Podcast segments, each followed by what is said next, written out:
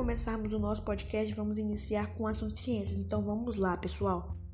Em nossa pesquisa, falamos com Carlos Nobre, climatologista e pesquisador do Instituto de Estudos Avançados da USP. Ele fala que Norte Capixaba pode ser afetado diretamente pelo aquecimento global, tornando-se uma área com todas as características de semiárido, se a redução de emissões de gases do efeito estufa não for reduzida. Carlos Nobre também analisa como o aumento da temperatura impacta o Espírito Santo. Mas então, agora, quando olharmos os últimos anos, as temperaturas estão aumentando no Brasil e também no Espírito Santo. É claro que numa região costeira, como o oceano, aquece mais devagar. O efeito é menos notado. Vitória, cidade litorânea, por exemplo, o aumento da temperatura é menor do que em outra cidade longe da costa, no centro do Brasil. O problema é a intensificação dos extremos, pois quando comparamos uma seca severa que acontece no Espírito Santo, notamos que ela se repete mais do que antes dos últimos 50 anos. Seca se repete no principalmente no, no norte capixaba. Nas modelagens feitas, essa região se torna semiárido. Vai perder a Mata Atlântica que ainda existe, por exemplo. Temos que botar o pé no freio. O Brasil tem potência para se tornar um dos grandes países a zerar emissões antes de 2050, se nós fizermos tudo com responsabilidade. Cidades costeiras, úmidas e quentes podem se tornar inabitáveis. Bom, agora eu vou falar um acontecimento que ocorre por causa da temperatura elevada. Então vamos lá. Você sabia que nível do mar vai subir de 40 a 60 centímetros no Espírito Santo até o final deste século, que poderá mudar a região costeira do estado? A principal causa é o aumento das temperaturas e mesmo se a temperatura parar de aumentar, o nível do mar vai continuar subindo, porque as geleiras derretem devagar. Mesmo se estabilizarmos o aumento de temperatura e se parar de subir até a metade desse século, ainda assim o nível do mar continuará subindo por séculos. Às vezes as pessoas não entendem isso, mas é que o mar sobe muito lentamente. Por isso esse cenário merece atenção. E se não tomarmos uma providência, o nível do mar poderá se alterar a linha costeira do estado. Bom, eu termino meu podcast por minha parte do podcast por aqui. Eu espero que vocês tenham gostado e ciência fica para uma próxima. Falou!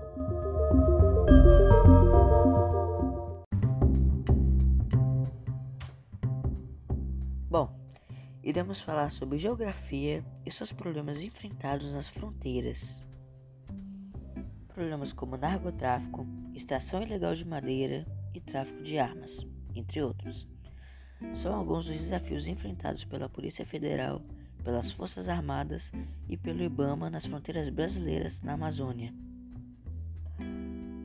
O diretor de Defesa Ambiental do IBAMA, Flávio Montiel da Rocha, afirmou que essas dificuldades só podem ser enfrentadas no trabalho conjunto de todos os envolvidos.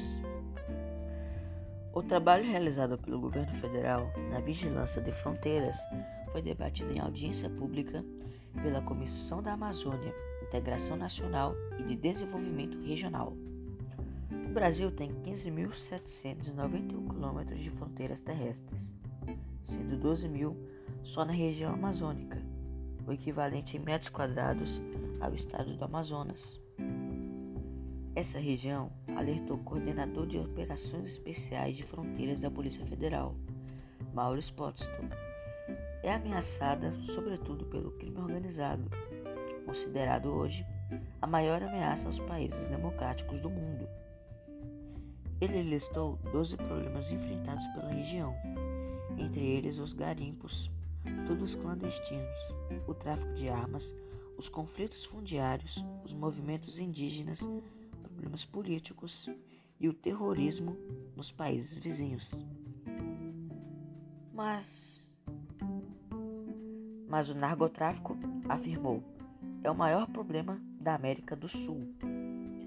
Ele informou que o Brasil tem 8 mil quilômetros de fronteira com os três únicos países produtores de cocaína do mundo: Colômbia, Peru e Bolívia.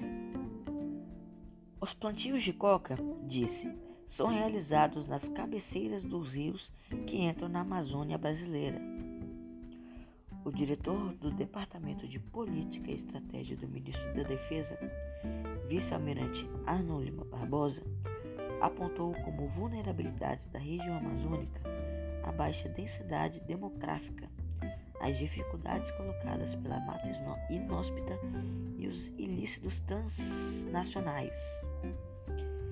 Mas como nós entramos nesse assunto de vulnerabilidade, a tecnologia pode ajudar muito na segurança das fronteiras. Um exemplo é em operações noturnas, com sensores de visão e temperatura, de acessar diferentes peças do veículo e escanear objetos por meio de leitura em raio-x.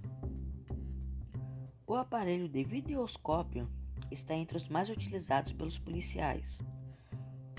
Com o auxílio dessa tecnologia, os militares podem rastrear entorpecentes escondidos nos locais de mais difícil acesso em veículos.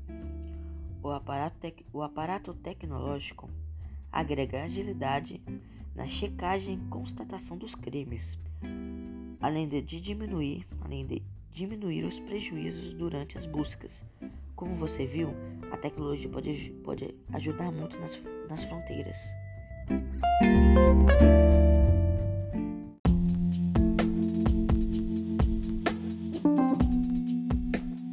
Bom, pessoal, para finalizar o nosso podcast, vamos falar sobre o artista Leonardo da Vinci, um artista renascentista.